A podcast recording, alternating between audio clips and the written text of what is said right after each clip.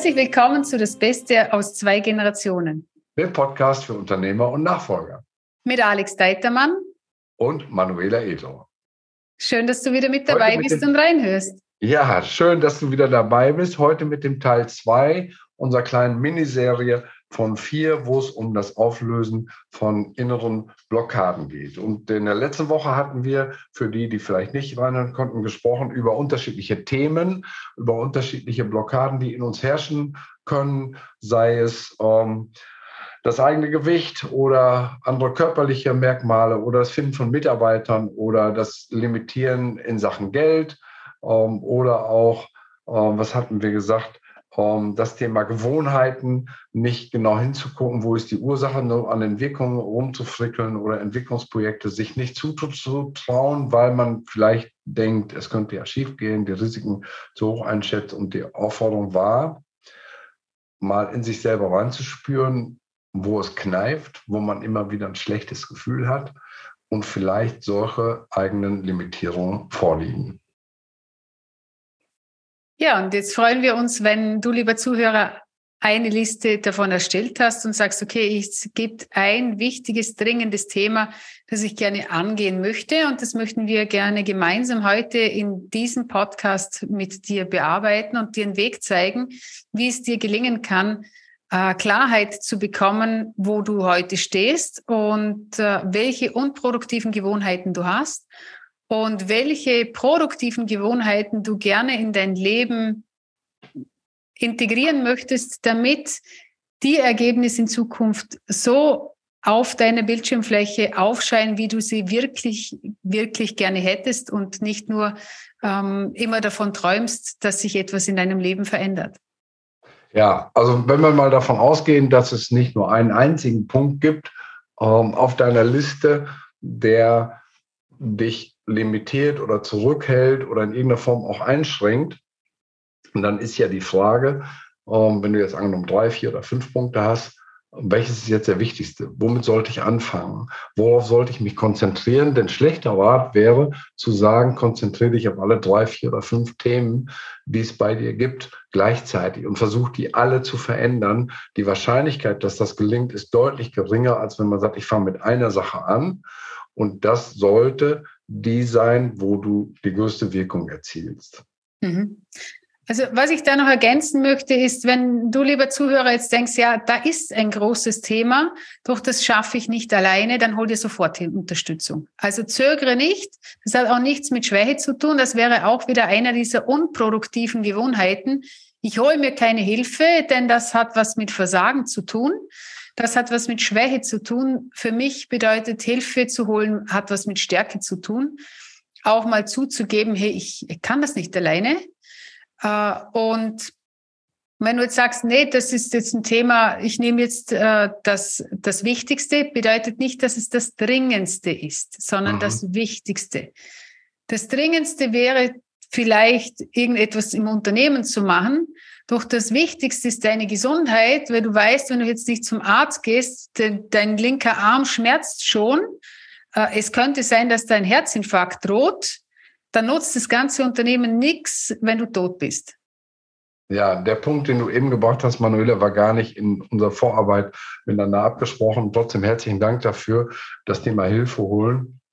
Es ist bei vielen Unternehmern, vor allen Dingen auch bei Männern, so, dass die das Gefühl haben, ich muss es alleine schaffen. Das ist so ein Mythos, dass der Unternehmer wie der äh, einsame Ritter oder der äh, Kapitän auf dem Ruder des oder am Ruder auf der Brücke des Schiffs ähm, ja, packt auf sich allein gestellt alle Probleme lösen muss. Und wenn er ähm, Hilfe braucht, ist er ein Schwächling oder er ist äh, gar nicht äh, ja, der super Unternehmer, der eigentlich sein müsste. Und das ist ein Mythos, den muss man wirklich ganz schnell ähm, über Bord werfen und vergessen. Es ist so, wie Manuela sagt, äh, stark sind die, die Schwäche zugeben und sagen, ich kann das nicht, ich brauche jetzt Hilfe, brauche jetzt Unterstützung, ob das ein fachlicher Berater ist oder jemand aus dem persönlichen Bereich, was auch immer, ist völlig egal, aber es ist so, dass kein Profisportler auf dieser Welt auf die Idee käme, sich selbst zu trainieren und sich keine Hilfe holen würde von außen, weil es ist einfach so, dass man die eigenen Schwächen nicht sieht. Man kann nicht von außen auf sich selber gucken und die eigene Gedankenwelt ist in der Regel ein geschlossener Kosmos und man sagt immer so leicht, think out of the box, ja, alles gut und schön, aber es ist normal unser geistiger Kosmos, in dem wir leben und meistens führen die Gedanken, die zu den Problemen geführt haben, nicht zu den Lösungen, die man braucht. Und deswegen ist einfach wichtig, sich Hilfe von außen zu holen. Ich kann es nur unterstützen. Es ist äh, so, dass alle erfolgreichen Unternehmer, alle erfolgreichen äh, Sportler immer Menschen an ihrer Seite haben, die coachen, die unterstützen, die trainieren, die lehren, die in irgendeiner Form auch ein Mentoring äh, ausführen, weil sie Dinge können, die der Betreffende selber nicht kann oder erst lernen muss, um sie dann entsprechend zu können. Also nochmal danke für den Hinweis, äh, Manuela. Sich Hilfe von außen holen ist keine Schwäche, sondern eine echte Stärke. Ja, und das hört auch nie auf. Also es ist nicht so, dass ich mir keine Unterstützung mehr hole, weil ich schon alles weiß. Das weiß ich noch lange nicht. Ich glaube, ich bin, ich weiß vielleicht etwas mehr, wie andere wissen und das vielleicht auch nicht. Doch mh, mm, am Ende geht es darum, die blinden Flecken aufzudecken und auch mal zu wissen, hey, da ist jemand an der Seite, der dich, der oder die dich unterstützt und du ganz offen und ehrlich auch deine tiefsten Ängste teilen kannst, wo sonst vielleicht kein Rahmen da ist. Also da gibt es keine Mitarbeiter, mit denen du das teilen kannst. Auch dein Partner oder deine Partnerin, die ist überfordert mit der Situation, die kann damit auch nicht umgehen. Und darum ist es wichtig, ähm, Fachexperten sich zu holen. So, jetzt gehen wir weiter, damit wir, damit du da falls du jetzt keine Unterstützung brauchst, was ja super ist, weil es gibt ja viele Themen, die können wir auch wirklich alleine lösen. Hm, ich nehme jetzt mal ein Beispiel hier, meinen Schreibtisch aufzuräumen und den immer in Ordnung zu halten. Das ist eine unproduktive Gewohnheit und das gebe ich ganz offen und ehrlich zu. Das ist eine, ähm, ja, das ist eine Art, die mein Mann immer wieder an mir äh, anstößt und sagt, du Manuela. Du bist eine Volltischlerin. Volltischlerin und das ist so eine richtige unproduktive Gewohnheit. Und mhm. da geht es darum äh, zu schauen, okay, wie ist die derzeitige Situation? Ich schreibe es ganz detailliert auf, wie das ausschaut. Was sind da für Eigenheiten, die ich habe? Was mache ich da? Äh, der ist leer und in der Zeit ist er wieder voll. Dann räume ich ihn wieder leer und das ist mega unproduktiv. Was wäre produktiver? Mhm. Und da, also zuerst nochmal klares Bild, detailliert mit allen Bildern, mit allen Gewohnheiten, die da drauf sind, damit ich danach in die nächste, den nächsten Schritt gehen kann. Ja, das äh, Schreiben ist deshalb so wichtig, weil es auf zweierlei Art und Weise Dinge klärt.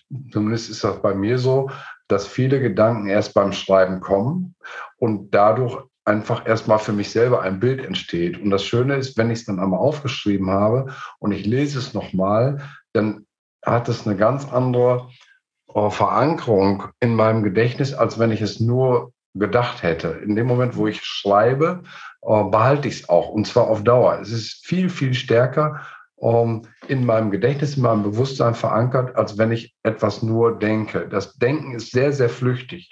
Und in dem Moment, wo ich etwas schreibe, ähm, wird es äh, klarer und es wird auch dauerhafter. Es gibt ein schönes Sprichwort, äh, das mir dazu gerade einfällt, äh, soll aus China stammen angeblich und sagt, ein Tropfen Tinte ist besser als das beste Gedächtnis. Ja.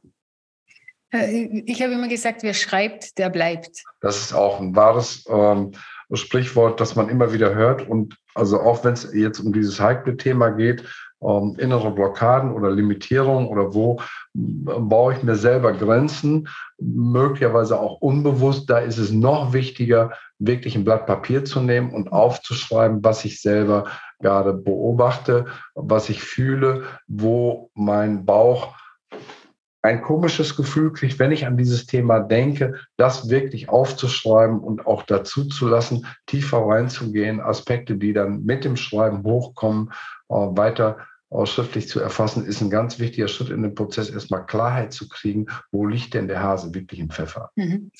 Was ich noch empfehlen möchte, ist das Ganze mit dem Stift zu tun. Also der Unterschied ist zwischen Computerschreiben und mit dem Stift schreiben, dass ich andere Emotionen habe an die Gehirne. Also es ist ein, eine Art des Lernens, die mit dem Computer wegfällt denn du brauchst diese, dieses Handschriftliche und dass sich das vernetzen kann. Am besten ist auch, du nimmst das Papier in die Mitte und schreibst von der linken auf die rechte Gehirnhälfte. Also, dass du wirklich auf beide Gehirnareale äh, öffnest. Denn es ist das klare Bild und die Emotion, die es dazu braucht, um nochmal bewusst zu werden, was möchte ich nicht mehr haben? Also was ist in dieser Situation, was ich mir da schaffe? Und wie der Alex das schon so schön gesagt hat, es ist ganz wichtig, das aufzuschreiben, denn mit dem Aufschreiben wird mir bewusst, also ich habe ja ganz viele solche Übungen gemacht und mache das immer noch. Mit dem Schreiben denke ich, uh, na Halleluja, was für Gedanken sind denn in meinem Kopf vorhanden? Das mhm. war mir so nicht bewusst. Es geht nicht darum, die jetzt zu verurteilen, sondern einfach mal, okay, die sind da, die dürfen jetzt abgeändert werden. Doch wenn sie nicht da sein dürfen, wenn ich sie gar nicht sehe, dann kann ich sie ja auch nicht verändern. Also wenn ich nicht, nicht kapiere, dass hinten im Heizraum ein Heizkessel steht, den ich äh, einstellen kann, sondern ständig das Fenster auf und zu mache, weil es zu heiß ist, dann wird es ein sehr anstrengendes Leben werden. Die Rechnung dafür ist sehr hoch, dass die Heizung kaputt gehen kann, ist auch höher. Und äh, dieses ständig Auf und zu machen stresst mich. Ja, und es ist auch eine super gute Vorbereitung, wenn man dann sich entschließt, mit jemandem zusammenzuarbeiten, um dieses Thema ja, in den Griff zu kriegen, oder zu verbessern oder aufzulösen oder wie auch immer um es in der Situation auszudrücken. Es ist natürlich viel besser, wenn ich eine schriftliche Grundlage habe, die ich erstellt habe, wo ich immer wieder darauf zurückgreifen und im Zweifelsfall auch, auch nachlesen kann, als wenn das Ganze nur als Gedanken durch meinen Kopf wabert ja. und genauso schnell wieder verschwunden ist, wie es in den Kopf reingekommen ist. Also dieses Thema Schriftlichkeit, auch das Handschriftliche, mit der Hand zu schreiben, ob das jetzt ein Füllfederhalter oder, oder ein Kugelschreiber ist oder ein Feinliner, sei dahingestellt, aber das Handschriftliche hat einen hohen Wert. Und der wichtigste Tipp heute ist tatsächlich, setz dich hin und versuch deine Gedanken aufs Papier zu bringen, so weit es geht, so tief es geht, so detailliert es geht, weil das ist wirklich der erste wichtigste Schritt, sich selber das Bewusstsein zu entwickeln, wo liegt denn hier der Hase im Pfeffer, wo ist denn mein wirkliches Problem, wie drückt sich das aus, was wiederholt sich immer wieder, was fühlt sich wie ein Déjà-vu an, wo bin ich immer wieder an der gleichen Stelle, wo dann, wo dann Schluss ist, wo ich nicht über diese eine Schwelle hinweggehe. Je klarer das wird, desto besser oder desto höher ist die Chance, dass man das anschließend auch verändert und auflösen kann. Genau, und das, wenn ich jetzt das mit dem Schreibtisch nochmal hernehme, mit dem Schreibtischbeispiel, dann sind das nicht nur zwei Zeilen, sondern es kann einmal locker eine Dreiviertel oder ganze Seite sein, die ich da detailliert aufschreibe, um, äh, um das dann abzuändern. Und das ist eben, das ist Schritt eins. Und jetzt kommen wir danach, wenn du das fertig hast, dass äh, dir auch mal das wertzuschätzen, dass du diese Arbeit getan hast. Denn es ist nicht selbstverständlich, den Mut aufzubringen, die Zeit sich zu nehmen, hinzusetzen und auch das wirklich zu machen. Denn am Ende ähm, ist es ja ein Stück Bewusstseinsbildung, sich bewusst zu werden, dass dieses Problem besteht. Nennen wir das ruhig mal ein Problem oder wir können auch sagen Herausforderung oder Limitierung oder wie auch immer. Das sich wirklich bewusst zu machen bedeutet, dass es auf einer Ebene ist, wo dann auch eine Bearbeitung stattfinden kann und es nicht nur einfach anonym irgendwie als schlechtes Gefühl stehen bleibt oder auch in dem, in dem Wissen, okay, der Bereich ist irgendwie nicht in Ordnung, egal welcher das jetzt ist, sondern sich wirklich klar zu sein, hier ist eine Problemsituation, die gelöst werden will oder eine Herausforderung, die entsprechende Aktion bedarf. Das ist die unbedingte Basis, damit sich überhaupt was verändern kann. Genau, und dann geht's weiter mit dem nächsten Schritt. Und der nächste Schritt wäre, wenn das Unproduktive aufgeschrieben ist, das aufzuschreiben, was ich denn gerne möchte. Also wie soll denn genau dieser Zustand in, in Erfolg sein? Also wie schaut die Situation in meinem Soll-Zustand aus? Und da geht's auch wieder darum, genau gleich wie, wie im Ist-Zustand, so detailliert wie möglich. Ja, um, da, kommt sicherlich dann nochmal wieder der Punkt zu, wenn ich das alleine mache, laufe ich Gefahr, nicht mutig genug zu sein. Mhm. Weil ja, wenn wir über konkrete Ziele zum Beispiel sprechen, sei es ähm, Entwicklungsprojekt oder auch bei, äh, bei Finanzen oder wie lange ich mir selber zugestehe für ein Projekt, bis mein Schreibtisch eben ähm, jeden Abend sauber aufgeräumt ist und nichts mehr darauf rumliegt. In, oft ist man zu vorsichtig in seinen Zielen. Und wenn man da einen Sparringpartner hat, der auch die eigenen Ziele hinterfragt oder ähm, da auch ein Stück konkreter wird, indem man einfach hartnäckig ins Detail geht und nachfragt, ist das eine Riesenhilfe, weil man sich diesen Gefallen oft nicht selber tun kann.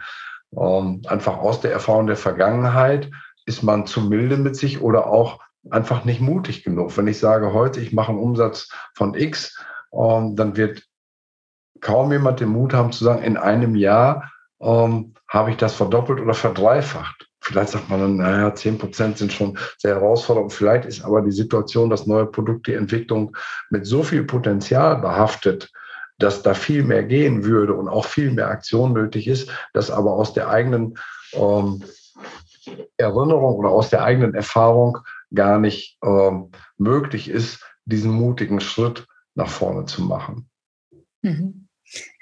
Ja, und in diesem Teil laden wir dich jetzt noch ein, eben das Sollbild äh, schön aufzuschreiben und in den nächsten, im nächsten Teil der, der nächsten Podcast-Serie zeigen wir dir dann, wie das weitergeht, damit du das dann wirklich in die Umsetzung bringst. Genau, das schön aufschreiben ähm, heißt nicht äh, in einer schönen Schrift schon richtig verstanden, sondern wirklich den Mut zu haben, ähm, ja, da ins Detail zu gehen und einen Stift in die Hand zu nehmen, auch wenn das vielleicht zu deinen bisherigen Gewohnheiten nicht gehört. Ähm, deswegen auch die mehrmalige Wiederholung in dieser Episode, sich hinzusetzen, einen Stift zu nehmen, ein Blatt Papier oder ein, äh, ein, äh, ein Arbeitsbuch für die, die das Video sehen. Das ist so ein Arbeitsbuch, das ich hier benutze. Ähm, ich schreibe auch während den Gesprächen viel mit, weil ich dadurch viel besser behalte und sich einfach die Zeit zu nehmen, die eigenen, ja, ich sag mal, Probleme ganz detailliert zu beschreiben. Das ist der Tipp der heutigen Episode. Super. Und ich freue mich auf die nächste Episode. Ja, wir sagen herzlichen Dank fürs Zuschauen, fürs Zuhören und natürlich über eine positive Bewertung, wenn es euch gefallen hat, oder auch die Weitergabe des Links dieser Episode und freuen uns auf ein Wiedersehen, Wiederhören in der kommenden Woche. Danke und tschüss. Servus.